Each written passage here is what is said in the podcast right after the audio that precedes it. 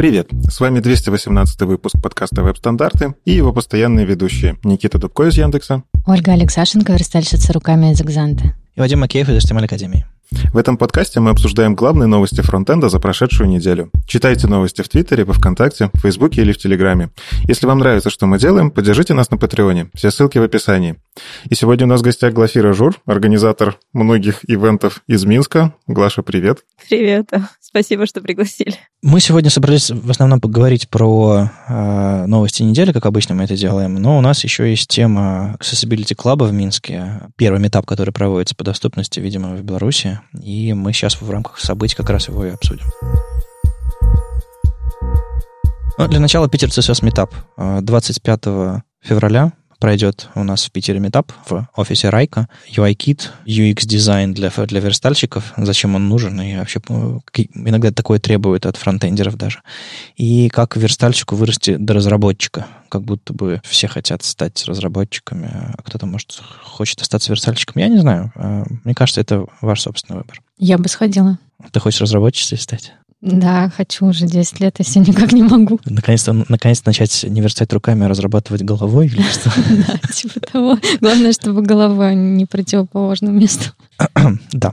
А еще в Харькове мероприятие, которое называется JS Meetup. А, они попытались назваться Харьков JS во время pull реквеста но я их остановил, потому что Харьков JS это такая конференция.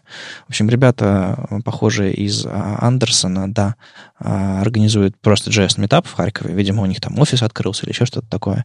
И вот такое вот мероприятие. Я оргов плюс-минус знаю. И, в принципе, они что-то подобное организовывали. Так что, если вам интересно, а, заходите. Но это такой, чтобы вы понимали, скорее всего, такой in-house метап от компании. Еще принесли событие, про которое я почему-то не хочу говорить. Есть такая компания одна, эм, которая занимается рекрутингом в Москве. И они периодически проводят у себя метапы а, и называют э, себя метапами сообщества разработчиков России. Называют это комьюнити, то, что они делают.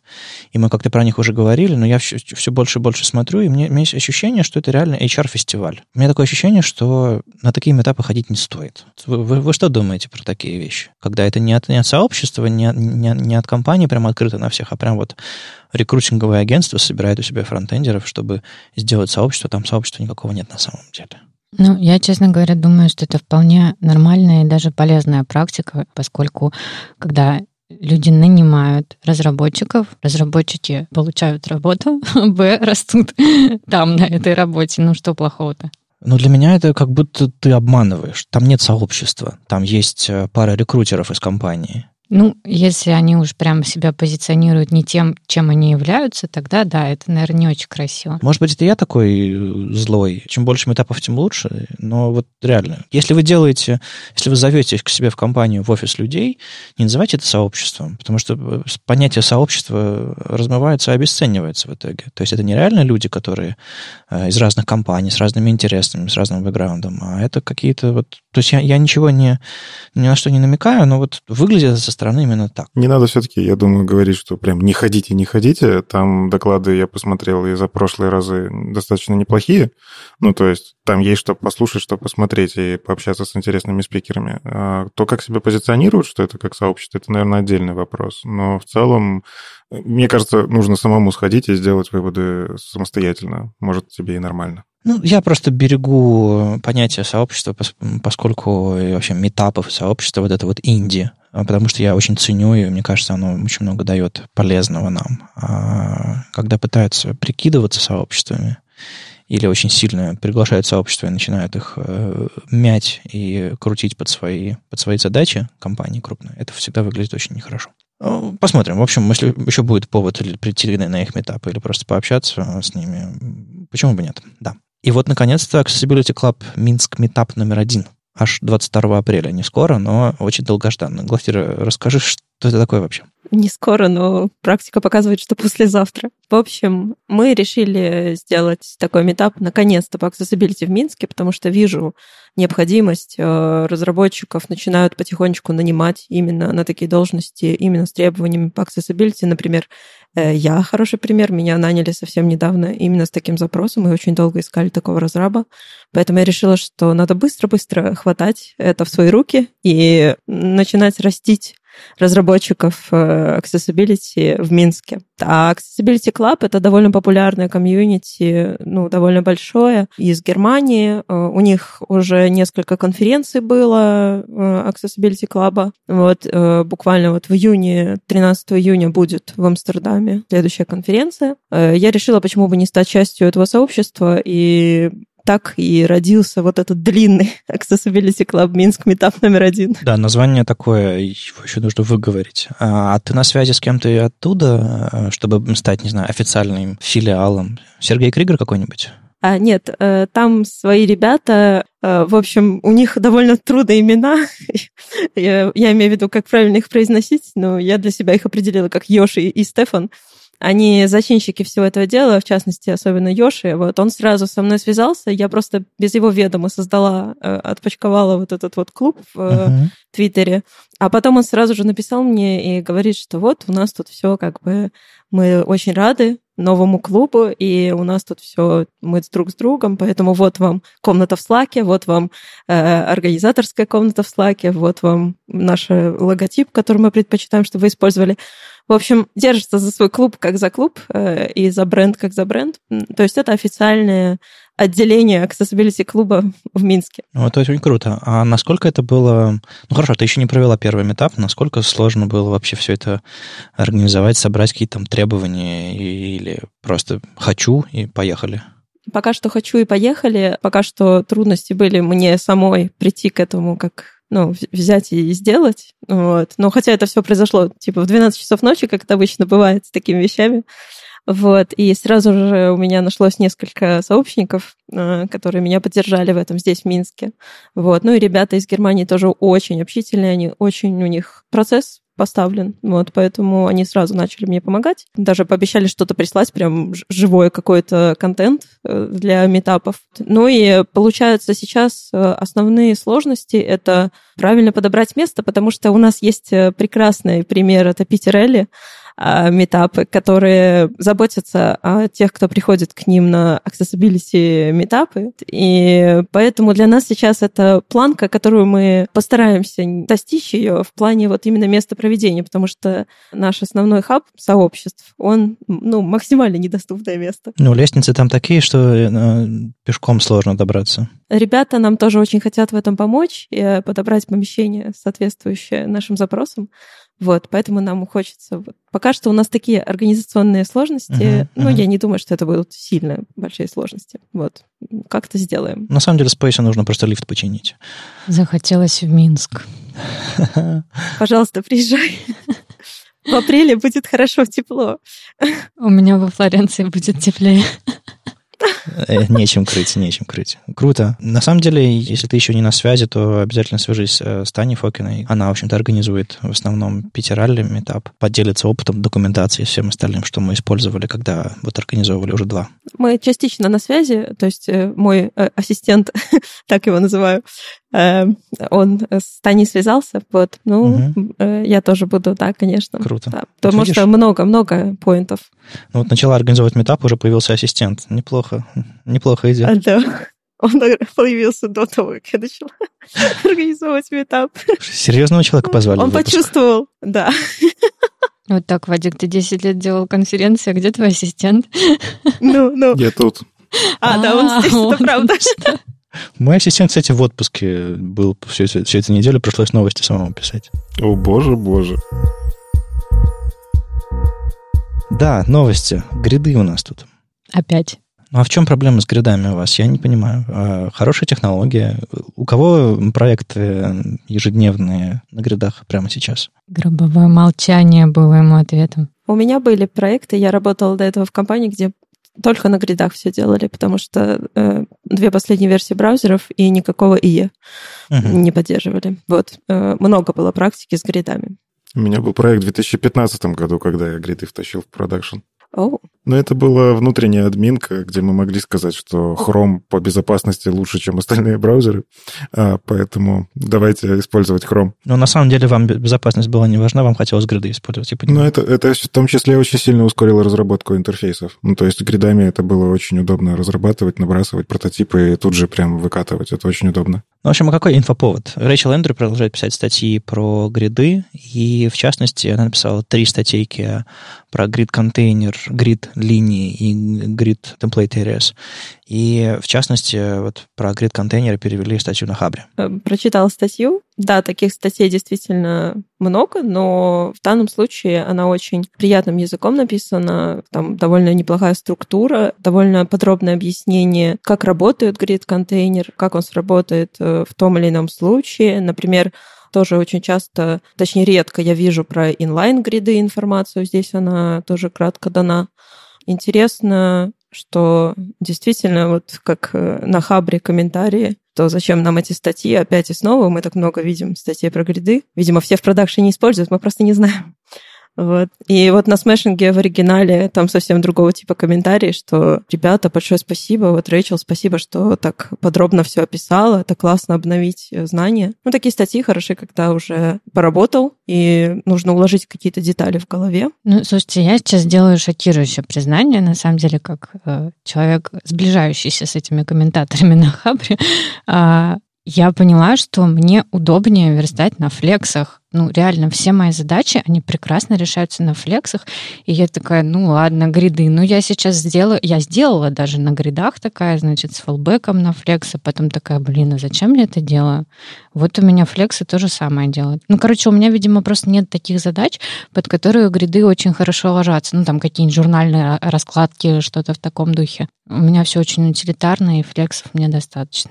Ксюш, ну я когда-то с, с большими трудностями переводил тебя с Гранта и Саблайма. Ладно, ты хочешь сказать, что я консерватор? Я хочу сказать, что ты практик, э, и тебе нет времени для всякой этой дурацкой теории. Э, но если покопаться, то получаются очень крутые вещи. То есть в этой статье есть какие-то вещи, связанные с тем, как, как сами грид-контейнеры работают. Вот э, статья начинается с того, что там Рэйчел демонстрирует, что не просто теги становятся элементами грида, а еще и текстовые фрагменты. По сути, отдельные строки текста. Вот эта вот штука. Но самое прикольное, что она некоторые паттерны в рамках этой статьи демонстрирует, генерирует. И паттерны, в отличие от флекса, гридовые всякие паттерны, они очень классно ориентированы на контент.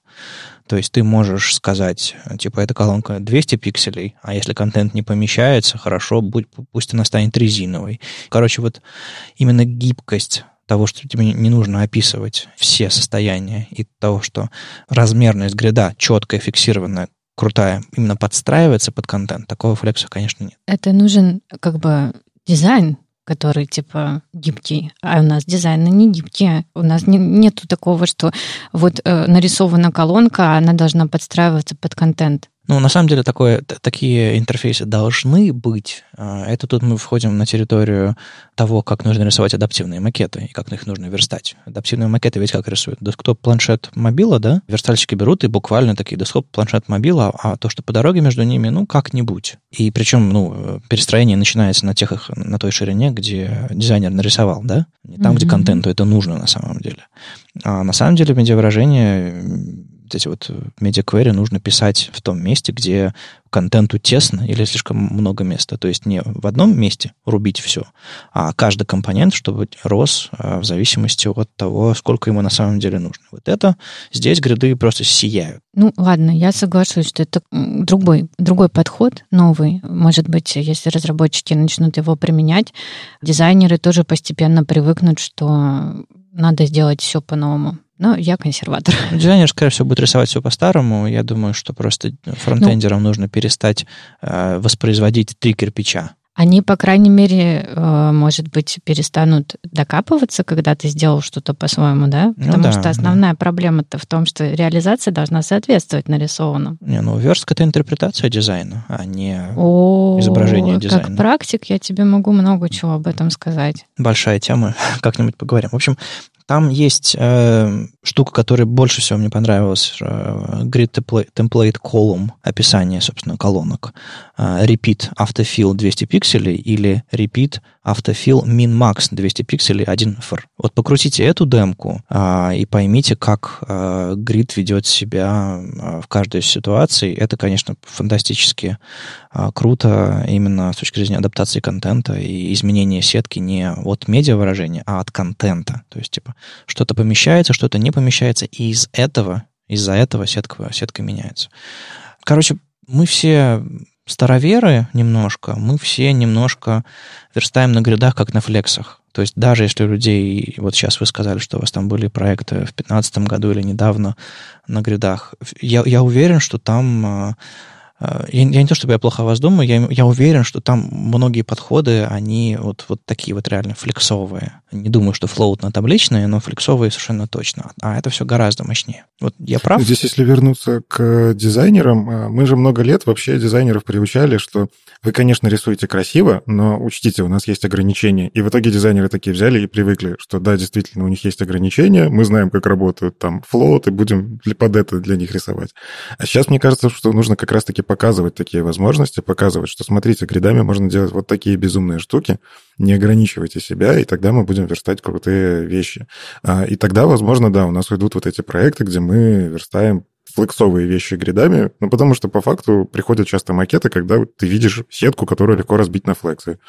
Поэтому так и делаешь. Ну, я, кстати, в последнее время начал много работать с, с фигмой, а, а, в фигму встроен, по сути, базовый flexbox, и прикол в том, что там, э, если ты делаешь auto layout, вкладываешь объекты, то там появляется реальный flexbox, можно расстояние между элементами делать, э, можно выравнивать их по оси наверх, посередине и вниз, по основной оси, по которой они сложны и так далее. И это безумно похоже на Flexbox. Естественно, дизайнер начинает эту вещь использовать.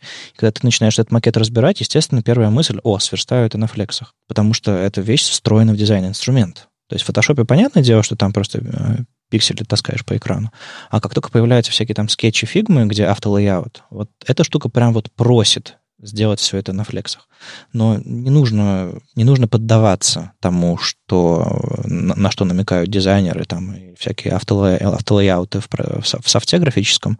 Нужно интерпретировать макет реально. Я надеюсь, когда-нибудь гриды дойдут до всех этих редакторов, сама метафора гридов, а, потому что было бы, было бы очень круто. Но тут мы потихонечку переползаем на территорию того, что, может быть, и а, дизайн рисовать нужно в в браузере, но э, это не скоро и вообще не факт, что случится. Ребята, а кто, как, когда часто вообще CSS-градиенты использует у себя в проектах? Для меня это боль. А в чем состоит эта боль? Не знаю, у меня какой-то психологический блок против градиентов. Они всегда странные, и сейчас их стали использовать очень для многих вещей, и ими стали рисовать безумные вещи. А как только вижу безумные вещи, у меня сразу структура гридовая из головы вылетает, и перестаю соображать. Вот, поэтому вижу градиент, э, бегу в ужасе. Ну и э, есть еще этот ощущение старого интерфейса, такого древнего, если вот какой-то градиент видишь в дизайне, сразу так больно, плохо становится. Как-то так. Ну вот среди тех, кто использует градиенты для безумств, есть потрясающая Анна Тюдор, которая делает офигенные темки на CodePen, вдохновляюсь постоянно. И вот она как раз-таки написала статью о том, что CSS-градиенты становятся лучше, пока вы не смотрите на них. У нее часто бывают такие челленджи, она запускает их даже там в Твиттере у себя, что вот смотрите, такая картинка, попробуйте попробуйте ее там нарисовать в три CSS-свойства, что-то вроде такого. И очень часто для таких вещей она использует вот именно там какие-то линейные градиенты, повторяющиеся repeating liner Gradient, она просто умеет ими хорошо работать. И есть одна проблема, которая вот ее, я давно слежу за тем, что ее это так подбешивает. Для того, чтобы сделать не плавный градиент, а когда вы делаете вот прям один цвет, потом резко начинается следующий цвет и вот так далее. А там, не знаю, радугу таким образом нарисовать. Там основная проблема в том, что вам для того, чтобы задать вот этот резкий переход, по факту цвет нужно дублировать два раза. Вы указываете начальную позицию, часто это делается просто ноль ставится, потому что перекроется, и конечную позицию цвета. И таким образом вы очень много дублируете кода. Так вот, Анна Тюдор показывает, что на самом деле можно уже так не писать. А современные браузеры поддерживают а, новый синтаксис, когда вы можете указать цвет, точку старта и точку конца через пробел. И все Ну, то есть вы по факту задаете вот эту вот полоску от начала до конца, вам не нужно много дублирования. Это хорошо и для минификации кода в том числе. Ну, то есть кода станет меньше приезжать на клиент, это же здорово. Сейчас это уже работает в Safari, в браузерах на Chromium, среди которых уже Edge. А в Firefox это тоже работает. А, ну, в общем, как бы уже все. Можно считать, что если там вам, не знаю, достаточно поддерживать, тоже надо посмотреть, какие браузеры вы поддерживаете и э, под это адаптироваться, но я уверен, есть какой-то post-CSS плагин, который, если что, fallback вам ставит. Ну вот как раз э, у меня тоже возникла идея, есть ли такой post-CSS плагин, который конвертит из двойного синтаксиса в одинарный, то есть, по сути, дублирует цвета. Это, конечно же, будет э, совершенно обратно с точки зрения оптимизации. Этот CSS файл в итоге раздует. Но не так принципиально. У вас же не весь интерфейс на градиентах построен, я надеюсь. Но он позволит вам писать синтаксически на CSS более компактно, а вот в итоге получать э, более совместимый синтаксис. Ну, про раздует у нас как бы XZIP сейчас повсеместно, а где-то уже Бротли, Зопфли и все такое, поэтому повторяющиеся цвета, они как бы не так сильно будут влиять, на самом деле, на сколько там по сети будет гоняться байтов, а, но в плане понимания такого кода, чтения такого кода. Ну, вот такие демки самые сложные это понять. Ты открываешь ее и пытаешься понять, а что тут написано, что тут нарисовано. И когда вот это дублирование дико некрасивое, сложно такой код поддерживать. Ну, мне кажется, тут беда в том, что, в принципе, как только ты начинаешь что-то сложное рисовать на CSS-градиентах, код перестает быть понятным. Поэтому, если вам реально нужно рисовать э, две линии, которые потом повторяются репитом, вперед. Но если вам реально нужно что-то сложное, нарисовать какие-то звездочки или там крестики или еще что-то такое, ведь это все можно нарисовать. У Ли Веру потрясающий есть проект. Это все рендерится не очень хорошо, это перформанс у этого не очень хороший. Поэтому заклинаю, не рисуйте много на CSS, даже если у вас э, теперь это сделать удобнее, потому, что синтаксис градиентов в этом смысле проще. В общем, будьте, будьте внимательнее ко всем этим классным фичам. Не все, что можно сделать в CSS, нужно делать в CSS. И на самом деле это очень сильно напоминает мне синтаксис background position, про который тоже мало кто знает, э, когда можно не просто сказать 100%, когда можно оттолкнуться от края, сказать там, отступи 20 пикселей от правого края блока, например. А мало кто знает, что можно так делать. Это тоже двойной синтаксис, тоже как бы вроде бы в спеках и в браузерах давно, но э, люди мало практикуют. Ну вот вы знали, допустим? Всегда так делаю. Естественно. Ну ладно, может быть, может быть, у меня искаженная реальность, потому что вокруг я показываю людям этот такой код, они такие, чего? Ну ты прав, ты прав. Ну вот, а, сегодня мы узнали что-то новое. Или нет? Ну, это скорее для тех наркоманов, которые пытаются рисовать все CSS одним свойством background, взять и нарисовать полностью всю HTML-страничку. Э, для них, да, вот это свойство background position, оно очень хорошо подходит. Но если говорить про то, что CSS может быть не только хорошим, но и плохим, у Тима Кадлика вышла интересная статья про то, когда CSS действительно может мешать загрузке вашей страницы. Он рассматривает э, хороший проект, который мне тоже очень нравится, Load CSS, для того, чтобы загружать CSS асинхронно. По факту там предлагается очень простое решение. Вы делаете link preload, указываете какой-то стиль, и потом на событие onload вешаете, чтобы preload поменялся на style Таким образом, ваш э, стиль, он подгрузится быстро, ну, потому что preload, он вроде как пойдет в приоритете э, в network, и когда сработает событие onload, у вас применится эта стилевая таблица, и все, пожалуйста, вы уже загрузили ваши стили достаточно быстро и классно. Но а, есть нюанс. В общем, Тим, он поизучал, как это все в нетворке выглядит, как это все загружается, и выяснил, что, оказывается, такая техника, она очень сильно мешает. Дело в том, что, ну, многие знают, что CSS, он вообще блокирующий ресурс. Это значит, что когда вы загружаете какой-то внешний файл с расширением .css и говорите, что это style то что в это время делает браузер? Он, пока не скачает целиком весь этот документ, он ждет. Ну, потому что а вдруг у вас там что поменяется, ну, в общем, блокируется вся загрузка. По факту, когда вы делаете preload, вы не говорите, что это будет стилевая таблица, вы говорите, что мне вот этот файл потом пригодится. Но браузеры, все кроме Firefox, они все равно делают паузу. Ну, вы указываете, что preload as style, то есть в будущем это все равно будет стиль. Тим показывает, что по факту, когда вы таким образом загружаете таким приемом, вы страницы почти 3 секунды говорите «подожди». То есть вот он дошел до этого самого места, начинает его загружать, этот стилевой файл, 3 секунды чего-то там ждет, скачал этот файл, и только после этого начинает все остальное докачивать и применять.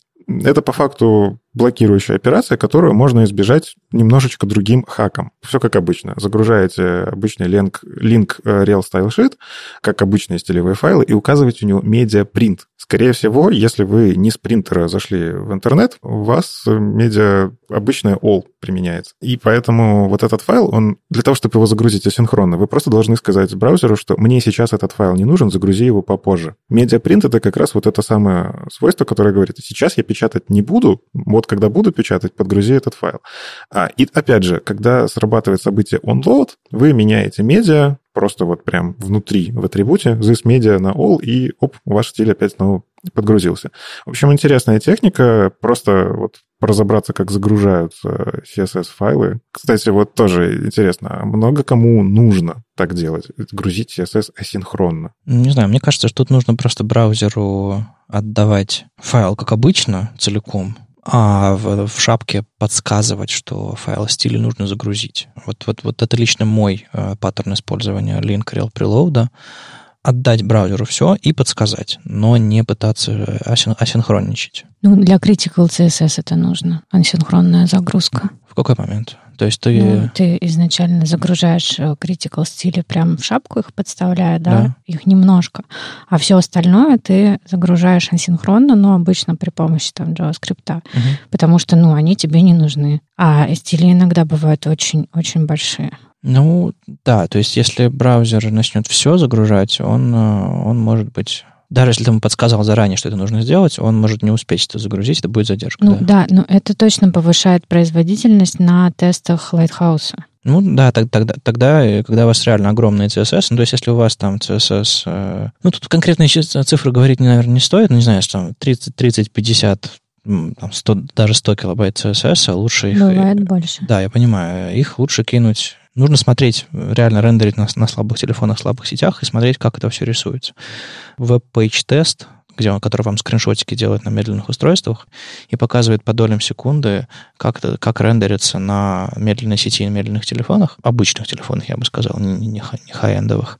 И вы сможете понять, как, как у вас что и где рисуется. И отдельно там еще а, дает вам водопад, всего этого рендеринга. То есть вы еще сможете проанализировать, э, какие запросы пошли, э, что там было заблокировано и в какой момент что началось рисоваться.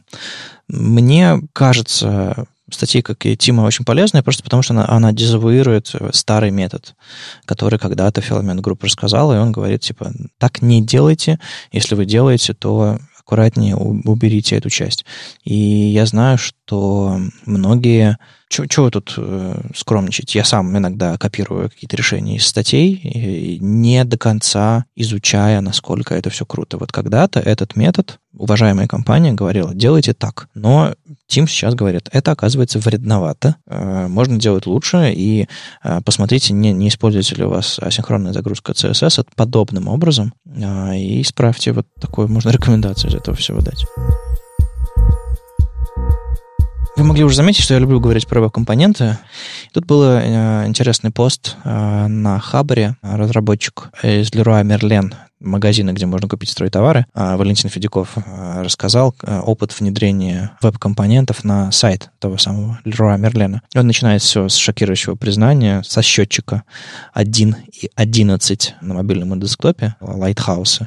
И это, конечно, ну, печальная история. Я, таки, я таких результатов не видел ни разу в жизни. Ребята постарались. Ну, там Bitrix, там все сложный бэкэнд. И вот из-за этого сложного бэкэнда, который не мог возвращать тогда JSON, а мог возвращать только HTML.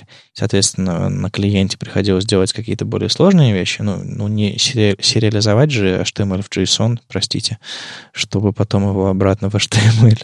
Хотя, да, возможно, и такое бывает. Бывает, бывает. Ой, Никита, не, не пугай меня. Да, жизнь не так сложная. В общем, у них там э, бэк, который умеет отдавать HTML, ECMAScript 5, jQuery, underscore, less, bootstrap и так далее. Ну, то есть стек пятилетней давности, а то и больше.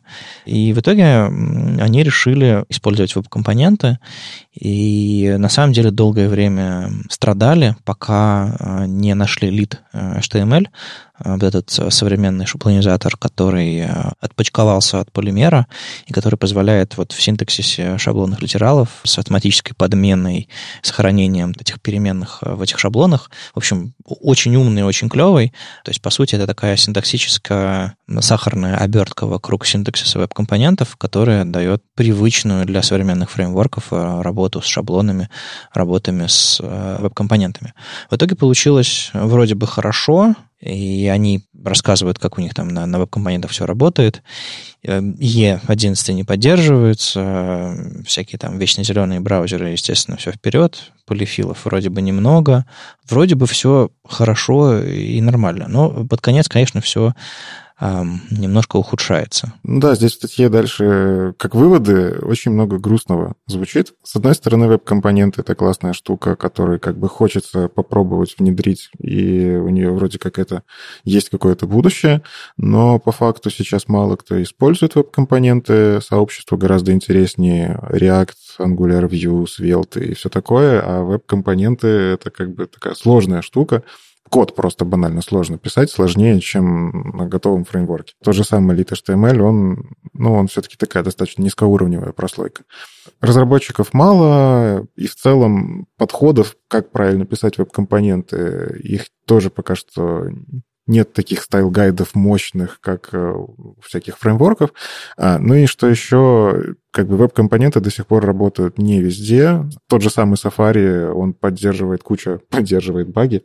А, да, ну то есть там баги мигрируют из версии э, к версию, и компоненты там действительно работают, ну так, кривенько. Ну и действительно большая проблема. То есть, когда вы пытаетесь у себя внедрить веб-компоненты, вам нужно найти разработчика, который будет их понимать уже с наймом проблемы. А вам нужно разбираться в том, в чем не так много гайдов. А в целом это также влияет. Вы хотите там полифилы втащить, это еще больше тащите на сайт полифилов для того, чтобы это все работало. Ну и даже вплоть до того, что крупные компании постепенно от веб-компонентов уходят. Ну, то есть они их там попробовали, попробовали, а вроде классно, но давайте-ка мы напишем на том, что работает чуть-чуть быстрее.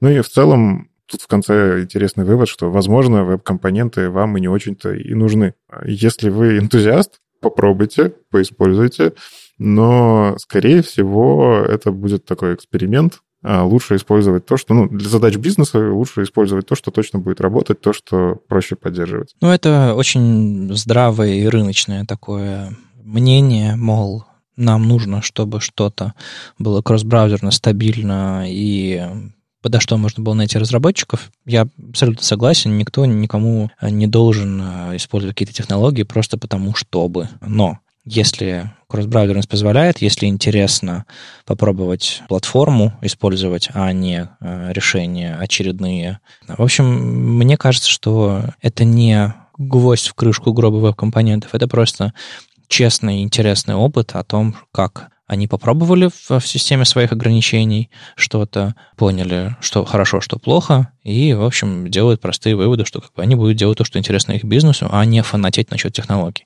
И вот э, не фанатение, а практический взгляд, циничный иногда, я двумя руками поддерживаю. Другое дело, что если вы можете себе позволить э, использовать платформу, а не фреймворки, делайте это. Опять же, не фанатейте по своему любимому фреймворку, по своей любимой библиотеке. Об этом речь. Ну, чтобы немножко сделать менее, менее траурной э, тему веб-компонентов, я еще немножко расскажу про э, новое, новое предложение, которое всплыло на неделе.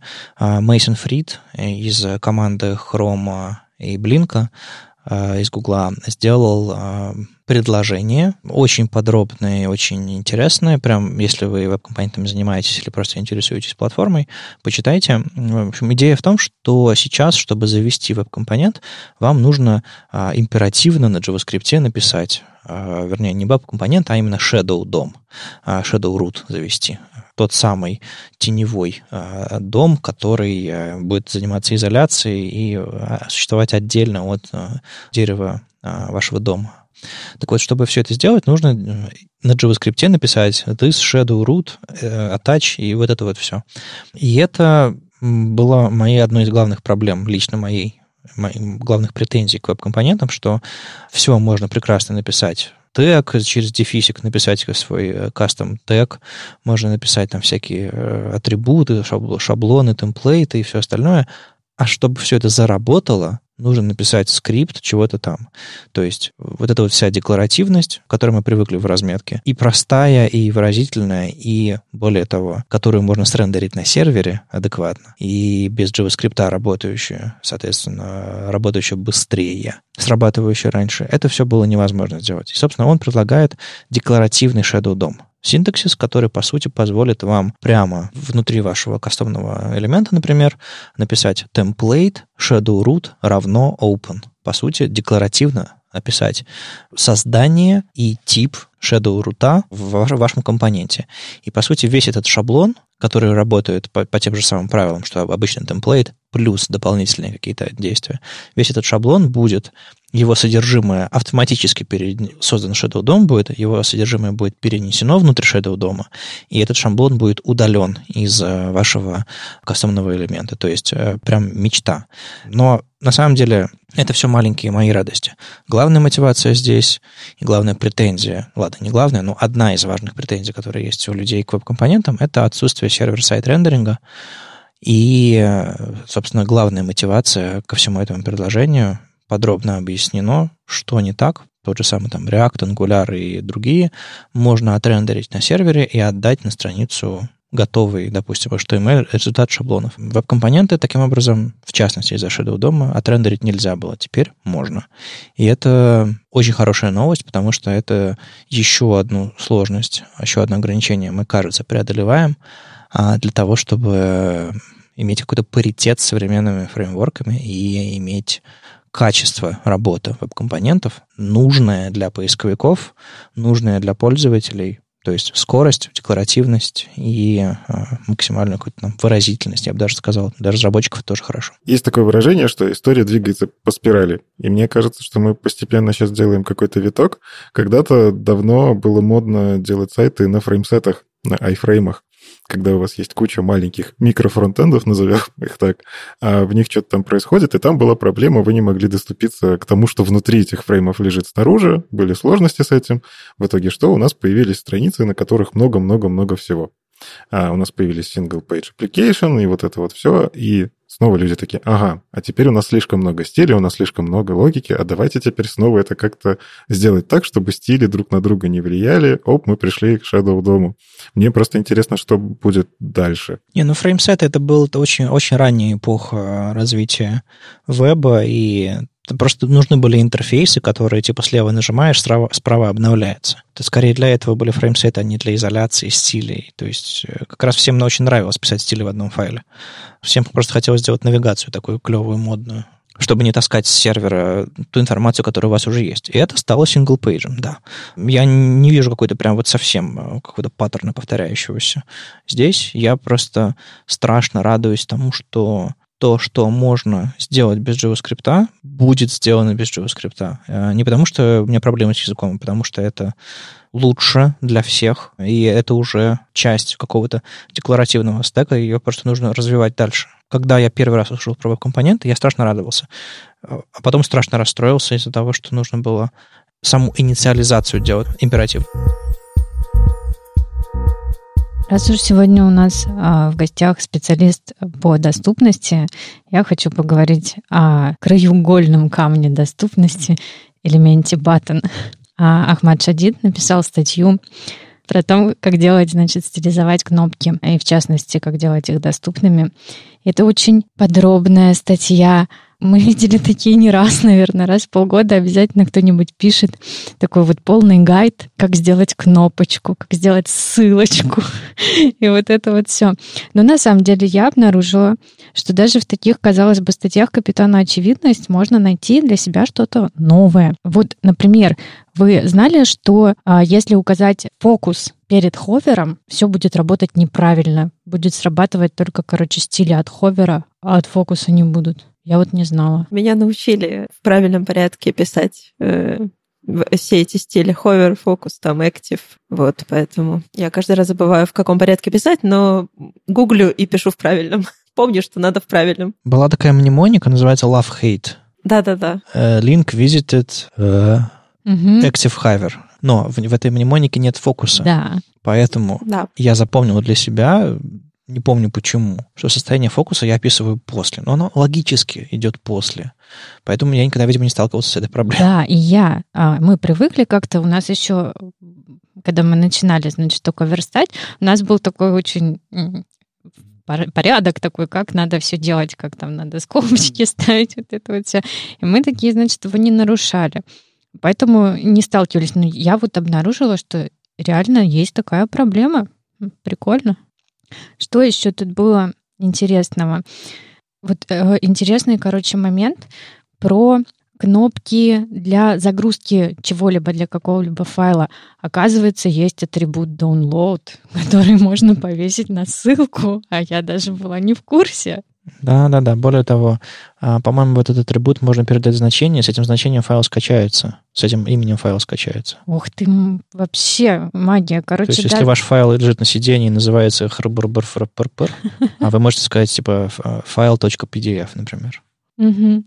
Ну что еще? А, Мне понравилось тут э, приведенное, значит, обоснование, почему мы в большинстве случаев меняем курсор на баттонах. Он по умолчанию стрелочка, а мы его меняем на на ручку, да, на hand. А, мне всегда это казалось, э, это требование казалось каким-то таким, ну, неприятным. Я думала, ну вот, значит, если так сделано, значит, наверное, так и надо. Почему дизайнеры заставляют меня это менять? А, а тут, ну, как бы написано, что это просто наследие такое вот э, от десктопа нам досталось. И на самом деле интерактивный элемент в вебе все-таки ручка больше, больше ему подходит. Ну, тогда еще и на все лейблы нужно повесить ручку для форм, потому что они тоже интерактивные, по ним можно кликнуть. Тогда, Ты, ты не, не угадаешь, но я это делаю, честно говоря. то, то есть тогда на input нужно повесить ручку, на текстаре повесить ручку, на Нет, select на повесить не ручку. надо повесить А ручку, почему не потому надо? что там э, возникает курсор, э, ну, типа текст. А на мобилке возникает курсор? А на мобилке вообще нет курсора. Начнем вот. с этого. То есть, типа, а, то есть мы работаем только для десктопа, для того, чтобы показать, что это кнопка, а на мобильных мы никак не показываем, что это кнопка. Ну, в смысле, на мобильных нет курсора.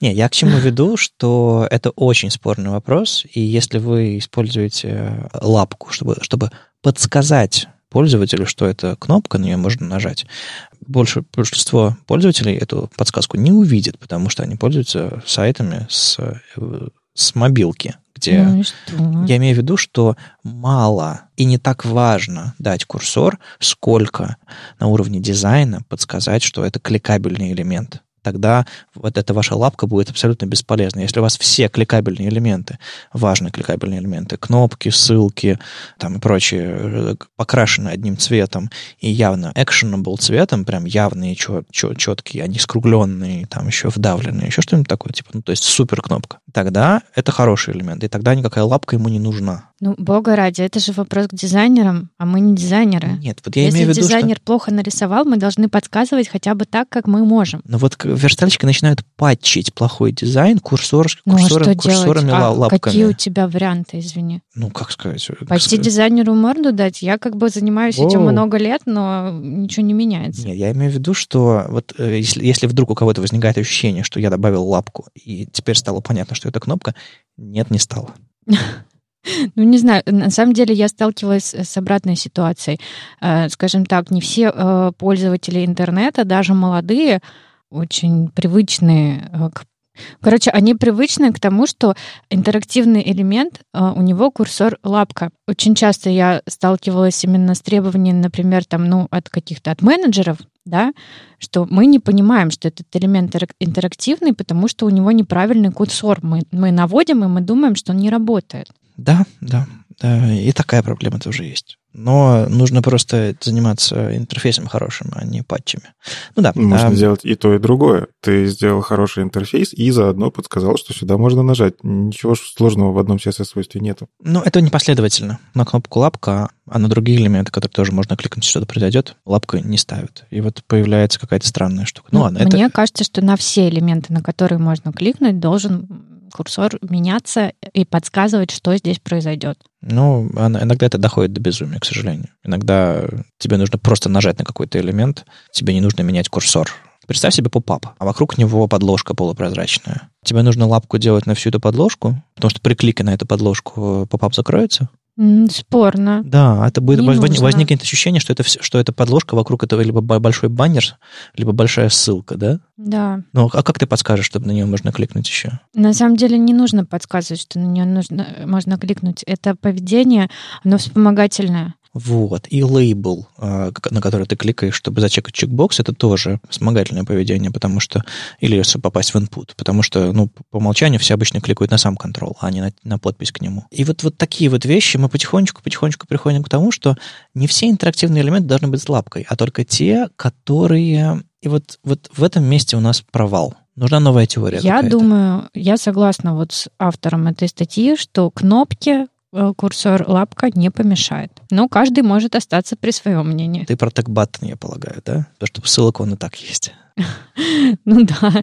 Но тут, кстати, вот в этой статье опять же предполагается, что вы применяете один и тот же стиль кнопки, которая button, и кнопки, которая А, которая anchor, ссылка. Вот. Еще из интересного я, наконец, э, нашла описанное кем-то обоснование, почему не нужно задавать э, жесткую высоту кнопки, а нужно при помощи padding ов, короче, регулировать э, положение текста вертикальное. Действительно, когда у вас много разных языков, и в частности это могут быть языки иероглифические или языки там с вязью с арабской, или там двухэтажные, например, кнопки в, э, с двумя линиями текста, вам не подойдет вот эта вот история с э, заданной высотой и с line-height ом, когда, опять же, переменный текст. Часто мне достается какой-то старый код, да, э, в котором высота за- задана была жестко. Я ее всегда убирала и делала на паддингах. Ну и вот здесь э, довольно четенько описано, почему, почему так делать лучше. На самом деле, огромный-огромный опыт в этой всей статье прям виден. Ахмат верстал очень много лет, и сейчас вот просто в одну статью сдампил все-все-все-все, что он знает. Сходу хочется дополнить, но и понимаешь, что, типа, не принципиально двумя-тремя вещами. И, кстати, вот еще один лайфхак я себя для себя нашла, точнее, как я его знала, но забыла, потому что я перестала его применять. Это паддинги на емах. То есть, э, когда у тебя есть несколько размеров кнопок, ты такой не меняешь каждый раз там и паддинг, и размер шрифта, и line height, а ты можешь задать паддинг в емах и менять только размер шрифта. И я такая, боже мой, магия какая. А я и забыла совсем. Ну, потому что в какой-то момент мы начали опять отказываться от вот этих вот э, единиц там типа емов, типа ремов, а, и все переходить на пиксели, потому что браузеры научились масштабировать даже пиксели. Мгм. Вот. И таким образом эти техники потерялись. А вот она, ее напомнили. Она классная.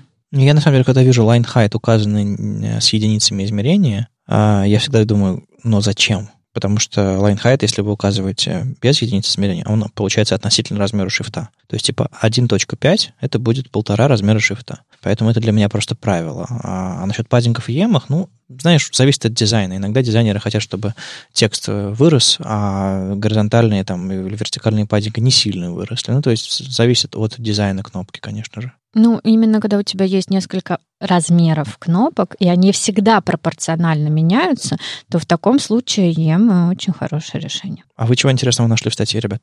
Вообще-то там классная еще штука есть. а, Объясняют, почему, когда в кнопке градиентом кнопку стилизуешь, то при прозрачных бордерах, а прозрачные бордеры нам иногда нужны, чтобы там какой-нибудь ховер сделать, и чтобы бордер отразился вот в статье там свой хак есть, как пофиксить. Э, Когда делаются вот эти градиенты, то по краям кнопки при прозрачных бордерах появляются какие-то непонятные повторяющиеся куски этих градиентов. То есть градиент, он на бэкграунде, и он повторяется. В статье это все фиксилось с помощью а, свойства background origin border box. Я, честно говоря, никогда с таким не сталкивалась, свойством. Вот. А сама я фиксила это, по-моему, просто background repeat, но repeat. Но в свое время очень много времени провела, чтобы просто понять, что происходит, откуда странные какие-то повторения бэкграунда у меня при, именно при градиенте. Yeah, как раз это свойство background origin. А, там есть три значения. Content box, padding box и border box. По сути, вы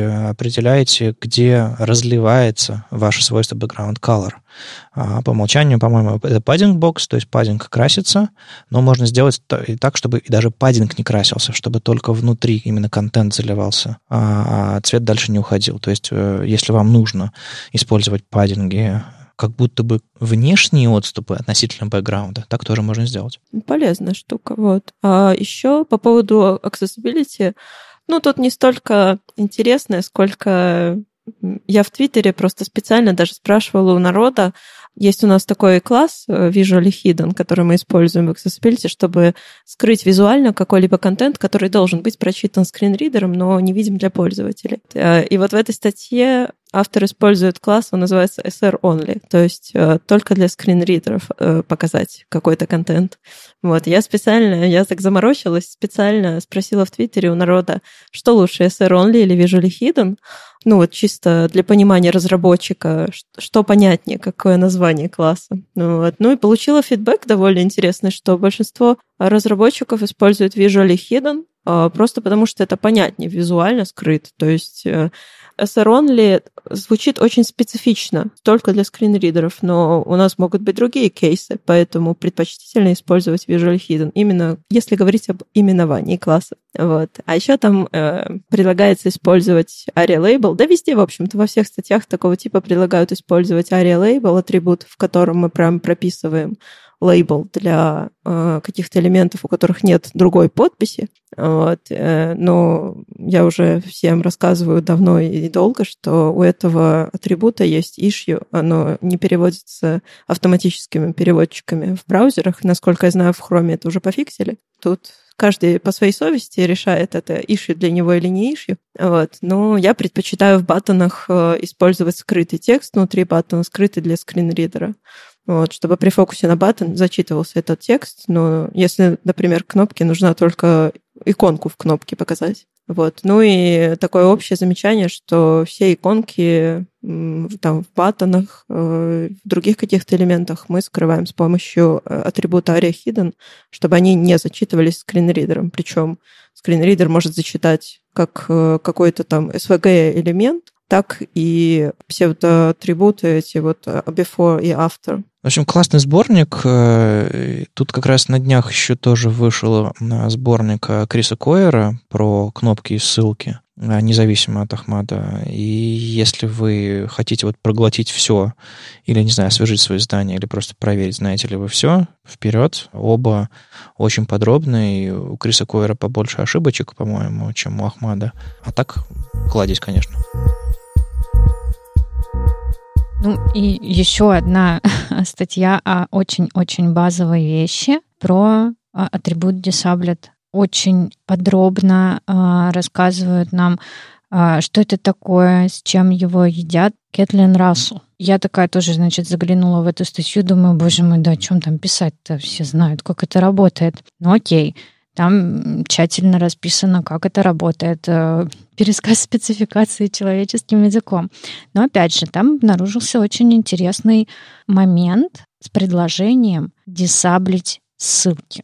Ну, понятно, что э, сама, само вот э, свойство псевдокласс disabled, он как бы на ссылке, он не бывает. Он бывает только на э, элементах форм. Но если вы в своих стилях напишете а, не через псевдокласс, а через а, квадратные скобочки, да, именно обращение к атрибуту disabled, это сработает на любом элементе. Так вот, тут описан такой кейс, что вы можете задизаблить свой линк, когда, например, вы находитесь э, в разделе сайта, да, у вас в меню есть этот раздел сайта, вы его не переделали там, условно говоря, на спан, да, оно у вас все еще ссылка, но вы не хотите, чтобы человек туда кликал, и таким образом вы можете э, повесить э, стили для Disabled на вот этот вот линк при помощи этого атрибута Disabled. Это, конечно, концепт, который немного сломал мне мозг, потому что, ну, казалось бы, эта штука не для ссылок, да, это какой-то вот такой вот странный хак. И мы всегда знали, что э, когда ты выводишь меню, надо, наверное, как-нибудь чуть-чуть поднапрячься и сделать, чтобы у тебя ссылка, которая где, там, где ты находишься, она вообще не была ссылкой, да, чтобы у нее как минимум не было атрибута э, якоря, э, который куда-то ведет. Ну, нет, видимо, люди заморачиваться так не хотят, зато вот такой вот способ интересный найден. Что вы о нем думаете? Ну, на самом деле, чтобы текущую ссылку сделать текущей, нужно просто в нее хреф убрать. Ну, да, да, да, ну... Ну, вот еще стили, если тебе нужны, то... А, на самом деле, как только ты выбираешь со ссылкой хреф, во-первых, можно опереться на наличие отсутствия атрибута, а, но это мало. Псевдокласс link со ссылки уходит. То есть она перестает быть ссылкой с точки зрения браузера. То есть А, двоеточие линк на ссылке без хрефа не сработает. И на это можно опереться, например. Ну да, мне кажется, что это какой-то более естественный способ, чем вешать дисаблет на саму ссылку. Ну, на самом деле, от, атрибут disabled на ссылке, это, конечно, для меня нонсенс. Оно как бы не работает технически, да, в HTML нет никакой, э, никакого механизма задисаблить ее на самом деле. Но ты можешь повесить на нее стили, как будто этот элемент задисаблен. Тут же еще предлагается э, для дизабленных элементов, э, во-первых, там сделать pointer events known, курсор. Ну, это понятно. Not понятно, allowed. понятно. И я, кстати, вот по этому поводу тоже хочу ставить две копейки. Я ненавижу курсор, но Allowed. Он такой стрёмный. Ну, ты, это действительно в интерфейсе очень стремновато. То есть, когда ты отправил форму, а потом тебе кто-то что-то запрещает, и, ну, Вот, согласен. так что не знаю, это сомнительный момент. Э, Подумайте хорошенько, нужно ли вам действительно на задисабленные элементы ставить такой курсор. Вадим, я немножко добавлю по поводу псевдокласса link. Он вообще-то про ссылки, которые не посещенные. Ну, то есть, если это посещенная ссылка, то твои стили перестанут работать. Не, я имею в виду, что можно сделать комбинацию всех вот этих вот link visited. Да, link visited будет достаточно. И это будет показателем того, что если это не, и не link, и не visited, значит, там атрибута href нет. Но проще опираться, конечно, на наличие отсутствия атрибута href. На самом деле, я сейчас, мы сейчас верстаем новый а, шаблон на котором мы будем учить верстки наших студентов на майском потоке э, первой верстки. И там а, как раз вот решение с текущим пунктом меню мы взяли и написали а, через отсутствие и наличие атрибута href. Мы разные стили применяем. То есть текущий пункт меню не помечается классом current, а просто мы опираемся на наличие отсутствия атрибута href. Это довольно-таки удобно. В этой статье тоже для меня лично промелькнула такая маленькая боль. Э, Когда формы делали, э, вспомнили, что есть disabled, но про то, что есть read-only, мы не вспомнили. Вот, и пытались Мгм. как-то ходить по филдам, табам, и очень много фантазировали о том, как это теперь таб-индекс добавить на обертку поля или что. Вот. А потом вспомнили все-таки, слава богу, про read-only. И вот разница между read-only и disabled тут напоминается в статье, что, во-первых, э, disabled поля не отправляются, не сабмитятся, в то время как read-only они сабмитятся. И еще read-only фокусабельные остаются по-прежнему поля, то есть ты можешь туда попасть по-прежнему табом, и скринридер по-прежнему тебе все прочтет, что там есть. Вот, в отличие от disabled. На самом деле атрибут disabled у меня вызывает очень смешанные чувства, потому что если э, с точки зрения форм, э, если control пропадает из формы в зависимости от какой-то логики, то лучше, конечно же, чтобы он из дома пропадал, э, и чтобы вообще интерф- интерфейс перерисовывался, а не просто какие-то поля отключались, Ну, нет, он включались. же обычно не пропадает. Это вопрос валидации. То есть пока у тебя форма невалидна, у тебя кнопка задисаблена, ты не можешь отправить эту форму. А представь, что ты слушаешь эту форму. Ты идешь по, по всем контролам вперед, вперед, вперед, вперед, вперед, и не можешь найти кнопку. Потому что кнопка задизаблена, а фокус на нее попасть не может. И вот это вот очень странный момент. Да, и правда. Но если ее нет в доме, Но нет, я, я имею в виду, если, если вы перестраиваете одну форму в другую в зависимости от э, какого-то параметра, ну, у вас форма расширяется или сужается в зависимости от того, ввели вы адрес или не ввели адрес. А вот в этом месте лучше, конечно, не дизаблить поля, а прятать э, их из дома. То есть, типа, есть контрол, нет контрол. То есть разные э, версии формы показывать, а не просто дизаблить. А вот это вот паттерн, когда ты что-то не ввел, или ввел неправильно, или ввел только что, и форма задизаблилась, это, конечно, сомнительный момент. И стоит аккуратнее с этим быть, не дизаблить, а просто показывать ошибки, чтобы на кнопку можно было нажать, и после этого тебе бы сказали, есть ошибка. ну, это хороший, да. Да, на самом деле, да, это более, более интересный вариант и правильный. На самом деле очень многие люди занимаются доступностью теоретически, они прочитали, что нужно делать вот так, что есть HTML, что есть атрибуты. И немногие доходят до следующего шага, важного шага, тестировать, как это, собственно, Это же работает. надо сидеть и слушать. Да не то, чтобы слушать, нужно хотя бы пройтись по форме с клавиатуры и просто представить, каким образом ты можешь этой штукой пользоваться. Тут как бы атрибут disabled, про него отдельности Фолкнер написал, и ссылка на эту статью тоже есть в этой. Почитайте, чем disabled отличается от aria disabled, кстати, есть такой атрибут тоже. И что интересно, Ахмат в своей статье про кнопки опирается на атрибут disabled и не говорит про псевдокласс disabled. Так что надо и Ахмаду написать. Он быстренько фиксит статьи и добавляет в них новую информацию, если что-то не то нашлось. С вами был 218 выпуск подкаста «Веб-стандарты» и его постоянные ведущие Никита Дубко из Яндекса. Оля Алексашенко, верстальщица руками из Экзанта. И Вадим Макеев из HTML Академии. И сегодня у нас в гостях была Глафира Жур, организатор всего из Минска. Спасибо, Глаша. Спасибо, ребята. Слушайте нас в любом приложении для подкастов, на Ютубе, во Вконтакте, и не забывайте ставить оценки и писать отзывы. Это помогает нам продолжать. Если вам нравится, что мы делаем, поддержите нас на Патреоне. Все ссылки в описании. Услышимся на следующей неделе. Пока. Пока. Пока. Чао.